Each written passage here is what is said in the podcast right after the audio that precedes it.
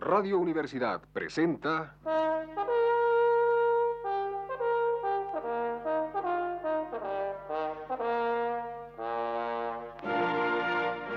Testimonios.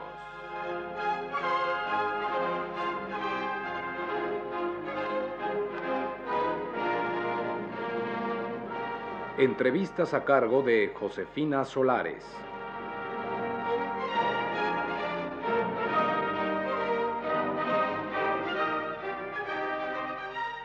Esta noche está con nosotros el doctor Francisco López Cámara, quien nos hablará de su libro El desafío de la clase media de reciente publicación. Doctor López Cámara, ¿cuál ha sido el desarrollo de la clase media en México? La clase media en México es fundamentalmente un producto de las transformaciones económicas y sociales de la Revolución Mexicana.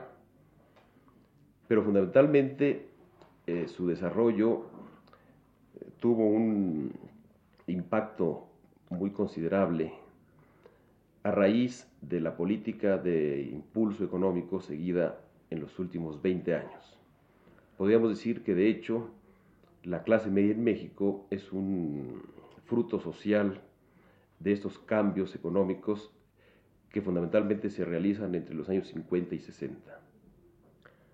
Doctor, en su último libro, El desafío, el desafío de la clase media, Usted escribe que no podemos olvidar que en muchos países con extensas clases medias, las fórmulas fascistas, declaradas o solapadas, han encontrado siempre sus mayores apoyos en las organizaciones políticas que logran enrolar grandes contingentes de estas clases. ¿Corremos este peligro en México? Yo creo que sí.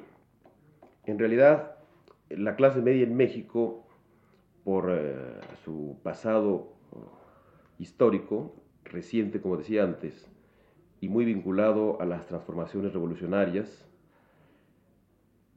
parecería no ser una típica clase media de las tradicionales que en otras partes de Europa o de América eh, se consideran eh, sectores favorables a todo tipo de políticas de orientación fascista o, conservadora al menos. ahora eh, podemos pensar quizá que esta clase media nueva que ha entrado en cierto conflicto con el sistema, con instituciones de enseñanza e incluso con la estructura política del país, es una clase revolucionaria. Pero eh, en el fondo pienso yo que también existe el peligro de que esta clase media pudiera orientarse hacia, como usted dijo, fórmulas de tipo fascista o conservadoras, si no se logra integrar políticamente dentro de la estructura más o menos revolucionaria que México necesitaría. Doctor, ¿podría hablarnos con más este, amplitud de cuál sería una forma de evitarlo? Bueno, uno de los principales eh, problemas que afronta esta clase nueva, esta clase media nueva en México, es el de su falta de organización política. Como yo lo indico en el libro, el apoyo que ha tenido el Partido de Acción Nacional en México en los últimos años proviene fundamentalmente de la clase media. Claro, sigue habiendo un fuerte sector de clase media, sobre todo la que está más ligada a las estructuras burocráticas del aparato político, del gobierno, que dan su respaldo al partido mayoritario. Pero en términos generales todavía hay un enorme sector de clase media que no está incorporado a ninguna organización política, de manera pues que la, respuesta habría que buscarla por ahí. ¿Cómo organizar a esta clase política, a esta clase social nueva en forma que no rompa o no desborde los marcos de la estructura política eh, prevaleciente en México. Yo pienso que es una solución que debe encontrarse tarde o temprano, eh, porque de otra manera el desbordamiento de la clase media podría asumir características de gran violencia, como pudo ya observarse en conflictos recientes, por ejemplo, en el año 68. ¿Y cuáles serían las principales diferencias de la clase media mexicana con la de otros países latinoamericanos? En Sudamérica, en países como Argentina, mm, Uruguay o Chile, la clase media es una formación histórica de, que data de principios de siglo e incluso a veces desde el siglo XIX. Su formación ha sido más lenta, más paulatina, en buena medida ah, producto de las inmigraciones europeas, eh, de manera pues que estas clases medias de Sudamérica tienen todo el pasado, todo el bagaje ideológico, mental de sus países de origen. Al mismo tiempo, la formación más o menos paulatina dentro de una estructura social básicamente tradicional, pero con eh, formas económicas modernas, por ejemplo la industria o el comercio, han hecho, ha hecho que la clase media en esos países sea una clase más conservadora, más desarrollista como se la, se la considera, en muchos casos redistributiva del ingreso nacional, etc. Hay autores que consideran que son elementos que han eh, producido en Sudamérica una estructura burocrática dentro de las clases medias, o al revés quizá, que han orientado las clases medias hacia la estructura burocrática de esos países. En cambio, en México, con eh, la formación reciente de la clase media, se advierten elementos que hasta hace muy poco tiempo pertenecían a otras clases sociales, por ejemplo, obreros o campesinos. Hay muchos residuos del origen de esta clase media mexicana que siguen siendo, uh, siguen siendo vigentes o están vivos dentro de la actual clase media.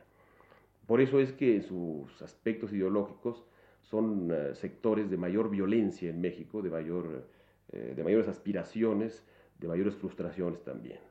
Es una clase mucho más fluctuante, más amorfa, más movediza que, las que, que la que podemos encontrar, por ejemplo, en Sudamérica. Doctor López Cámara, díganos, ¿usted cree que se han hecho suficientes estudios sociológicos sobre la clase media en México? Muy pocos, en realidad.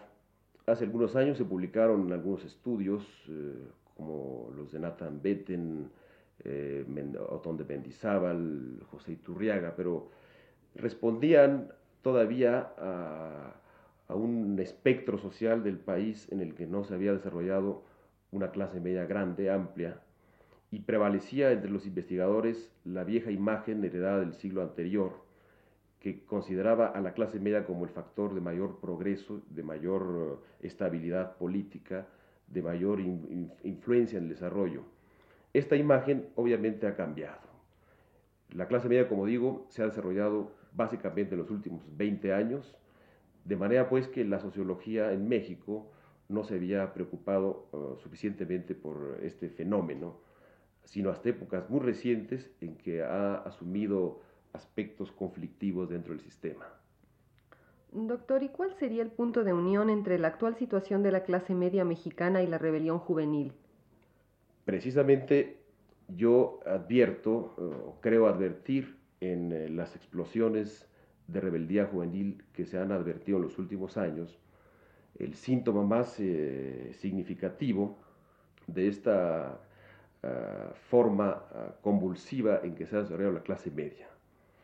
Eh, si nosotros advertimos que el 80 o 90% de los estudiantes de las universidades o instituciones de enseñanza superior provienen de clase media, por un lado, y por otro, advertimos que ese crecimiento de la clase media, que ha sido, repito, conflictivo, irregular, desbordante, etc., encontramos fáciles eh, conductos por los cuales se expresan en los eh, actos de los jóvenes, en su rebeldía, en su protesta, aspiraciones no, no, resueltas o no satisfechas dentro de las clases medias.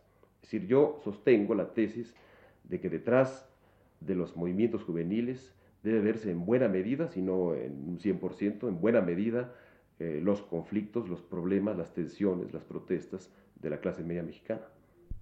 Muchas gracias, doctor. Esta noche entrevistamos al doctor Francisco López Cámara, quien nos habló de su libro de reciente publicación, El desafío de la clase media. Radio Universidad presentó...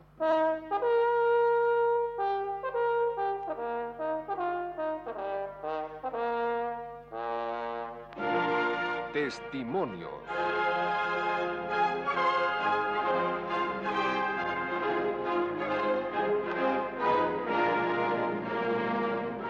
Entrevistas a cargo de Josefina Solares.